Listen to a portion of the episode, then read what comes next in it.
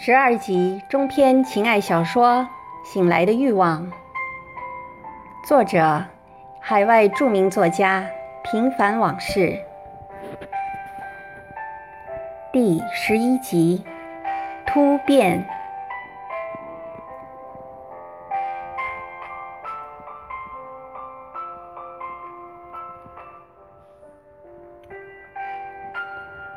云淡肥鸥影。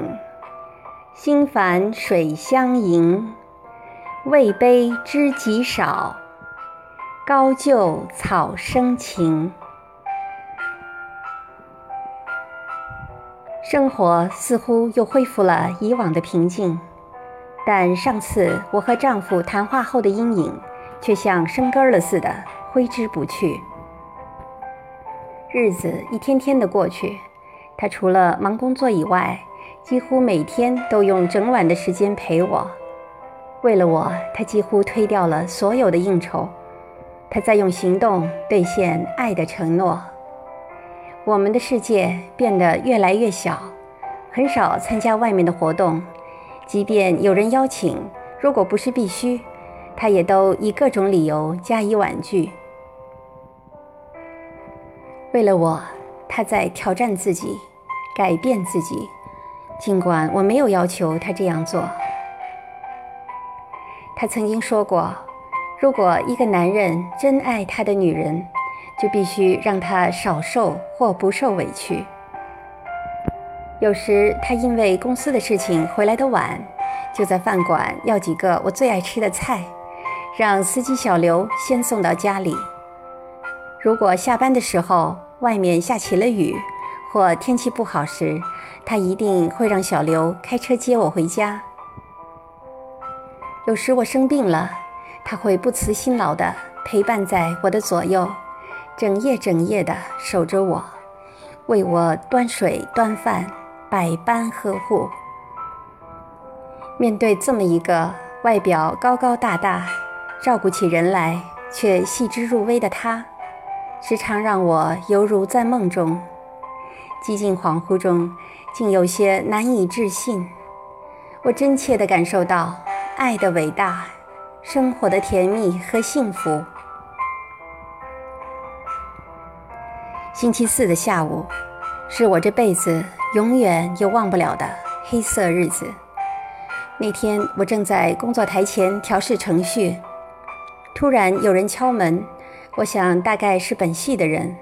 所以头也没回的用英语说了声 “Come in”。过了一会儿，没人进来，敲门声却再次响了起来，只是比前一次重了许多。我想大概是熟人开玩笑，就起身去开门。打开门，我一下子愣在那里，头嗡的一声以后，立即空白一片。我的丈夫。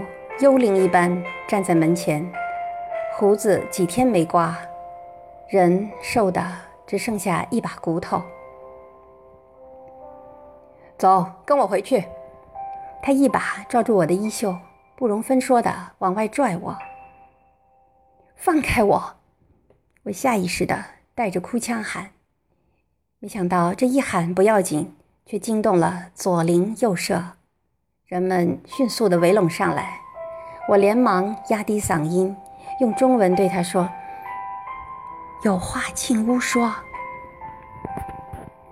我边试图挣脱他的手，边对围观的人们说：“没什么，他是我丈夫。”戏办秘书问我要不要报警，我赶紧说不用，生怕他真的把警察找来，那我丈夫可就倒霉了。在北美，妇女的地位至高无上。绝对没人敢轻视他们，法律的天平、量刑的标准，似乎也更倾向于他们。老公还算有理智，提着行李，闷头跟我进了办公室。我给他倒了杯水，他端起来一口气喝完，看来是渴坏了。我先给你找个地方住下来，我们的事情。等你吃过饭后再谈，行吗？我惴惴不安地说：“有什么好谈的？马上跟我回国。老公有些歇斯底里，不容置疑地说：“要走你自己走，我绝不回去。”他的语气激怒了我。你敢，我就不信治不了你了。说完，一个耳光打了过来。我顿时觉得半边脸火辣辣的痛。我捂着脸哭着说：“你再打我，我真的报警了。”其实我就是想吓唬吓唬他，并不想就此毁了他的前程。如果真是那样的话，他很可能锒铛入狱。在这里打老婆绝对是犯法行为，一旦有人报警，警察会不容分说的把当事人带走。这时门被推开了，他和司机小刘。一起冲了进来，他一下子挡在我和老公的中间，用低声但却十分严厉的口吻说：“我是他现在的男人，有气冲我来。”他心痛的伸手摸了一下我肿起的半边脸，接着对我老公说：“你如果再敢动他一个手指头，我就让你出不了这个门。”站在一旁的小刘说：“经理，别跟他废话，削他。”小刘在国内是干特警出身的，后来随父母移民出来，因为没有专长，一直找不到合适的工作，他就把小刘安排在公司里开车，因此小刘对他一直是感恩戴德。小刘知道我和他的关系。也知道他对我疼爱有加，所以看到我被人欺辱，便恨从心来，抬腿就是一脚，把我老公踹得趴在地上，又扑上前去举拳要打。你住手！我马上喝住了小刘。我转身对他说：“你们先走吧，我自己的事情我自己解决。”我有些心痛，再怎么说，他也是我丈夫。看到别人欺负他，我还是于心不忍。这样也好，那我就先回去了。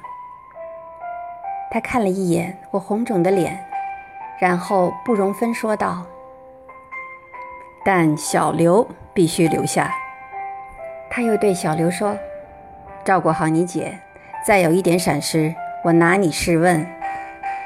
说完，又从包里拿出一叠钱，放在小刘的手里，给他在附近找个像样点的旅馆，再领他们去吃个饭。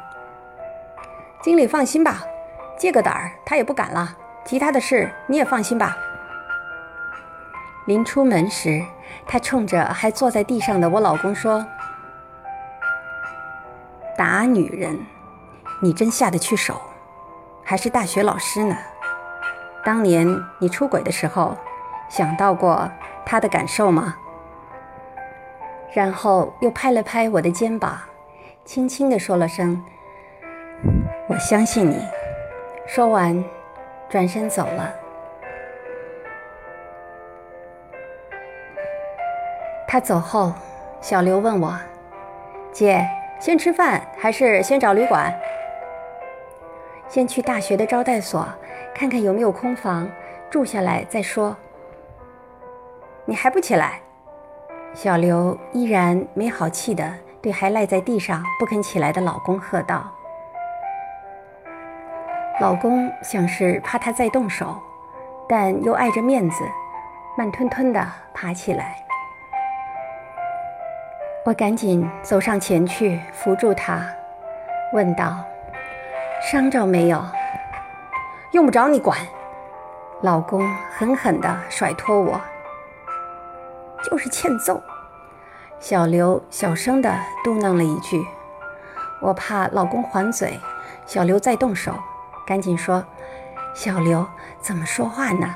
去把行李拎到车上等我们。”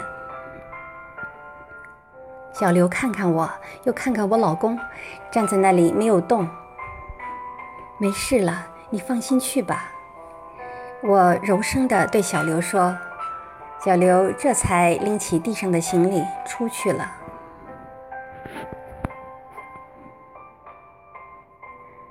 我走到老公的跟前，小声地说：“对不起，我没想到事情会弄成这样。先找个地方住下来，我们的事稍后慢慢再谈，你看行吗？”“你看着办吧。”老公没好气地说。但看得出他的态度已经缓和了一些，这让我略微松了口气。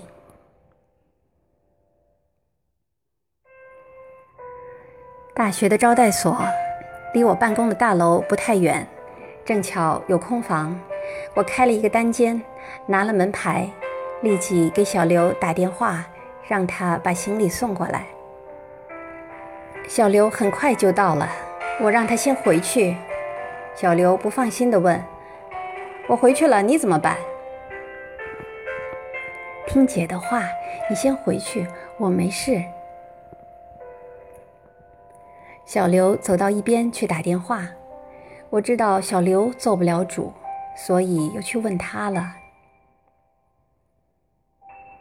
过了一会儿，小刘走过来对我说：“经理让你听电话。”说着把手机递给了我。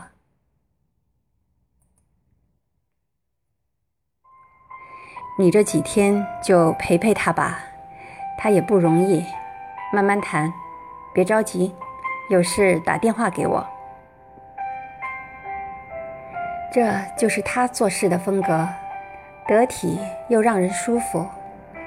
此刻我心里暖暖的涌起一种说不清的感动。好，那我这几天就不回去了。你不生我的气吧？我有点心虚的问。不会的，事情总是要解决的嘛，只是难为你了。需要我的时候言语一声，那就这样。哦，对了，要把电话给小刘。小刘接过电话，走到一边，过了一会儿又向我走来，从包里拿出四千元加币，塞给我说。我就带这些了。说完，风一样的消失在楼道的拐弯处。很像一家人嘛。等小刘走远，老公酸酸的嘟囔了一句。我装作没听见的样子。你一定饿坏了，我们吃饭去吧。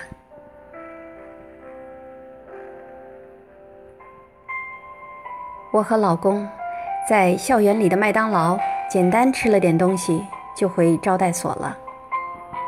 老公一倒在床上就睡着了。现在房间里只有我和老公，但我无时无刻不在想他，想他的种种好处，想他为我所做的一切。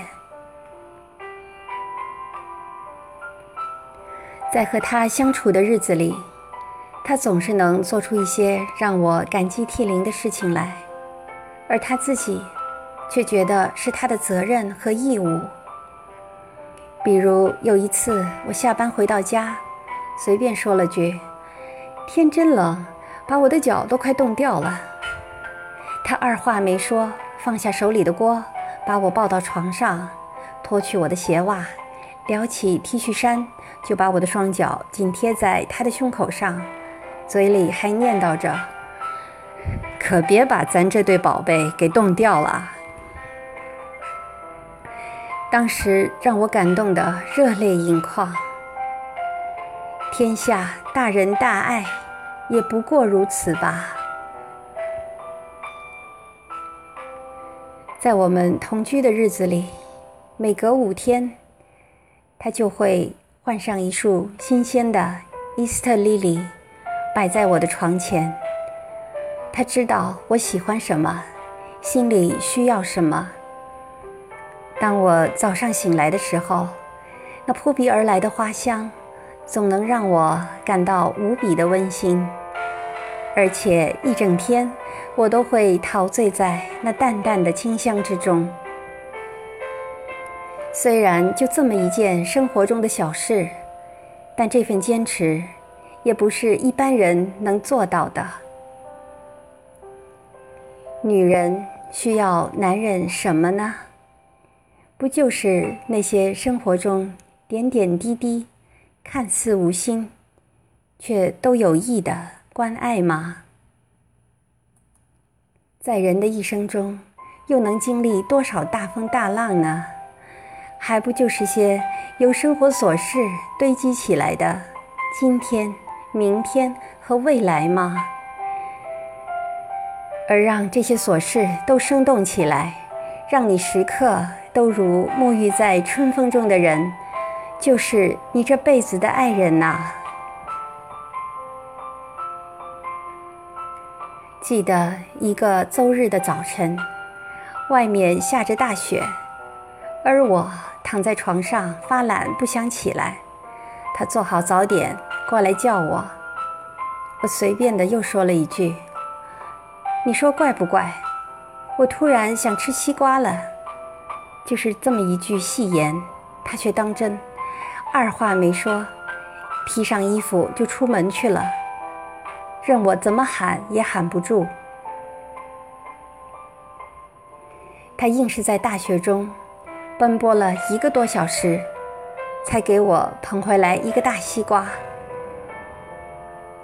看到他冻得发紫的嘴唇，我。他做的几乎每一件事，都能让我感动。我经常在他高贵的人格面前羞愧难当。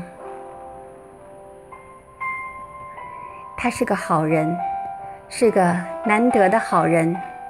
尽管他不是完人，有许多缺点，但他在我的眼里，绝不是一个平凡的人。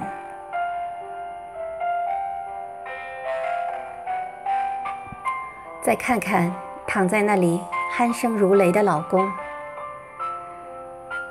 结婚这么多年，我像个老妈子一样的伺候他，他却从来不知道关心我，而稍不如意，不是破口大骂，就是抬手打人，更不敢想象他能为我做些什么。记得有一次，我发高烧在家休息。他不但不给还在上小学的儿子做晚饭，还和同事喝酒去了。最后还是我强拖着生病的身子下地，给饿得哭喊的孩子泡了碗方便面。在我坐月子期间，母亲看老公不会做东西，怕我的身子不能恢复，就在家做好了鸡汤让他来取。他总是推脱忙而不肯去，母亲只好让同样上班的弟弟天天乘公交车送东西给我。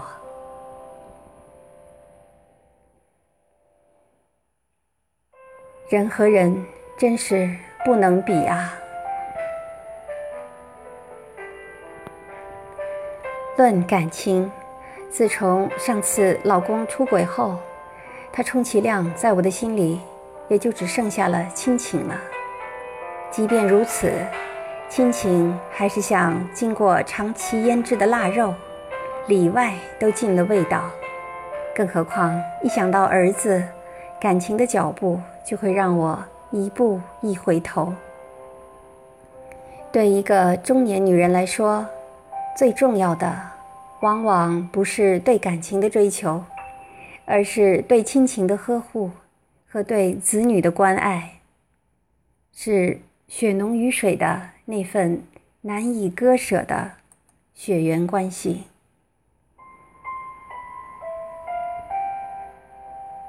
而我和他，是有生以来经历的唯一一次铭心刻骨的爱。他把我从一个生理上的女孩变成了女人。他给了我作为女人能够得到的幸福，他温柔体贴、高贵富有，我感情的天平毫无疑问地倾斜到他的一边。但想到孩子，我真的陷入了两难的境地。婚姻不像恋爱那么单纯，它像一个张开的网，笼罩在思想和感情的出口，让人不得不在权衡中选择取舍。而爱情，往往最终都成了世俗观念的殉葬品。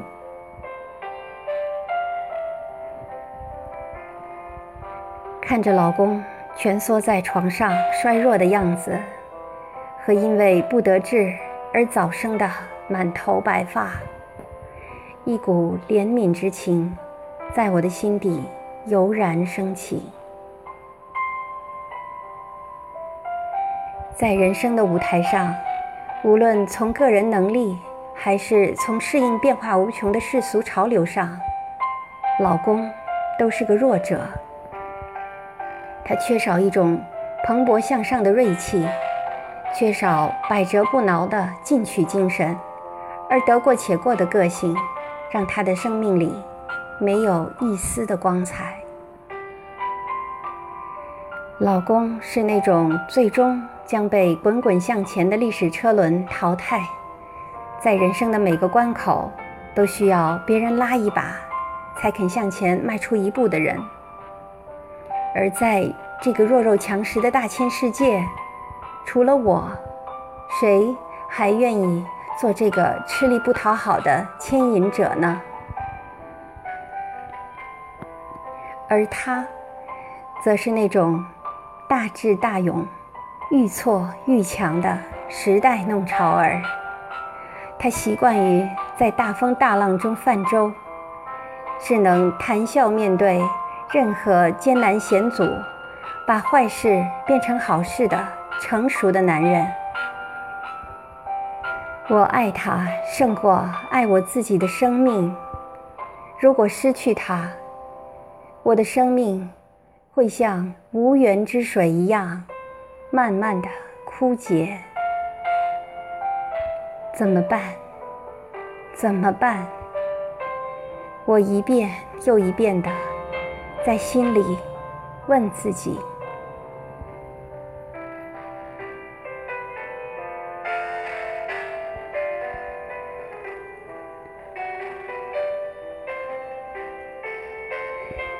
敬请继续关注第十二集大结局。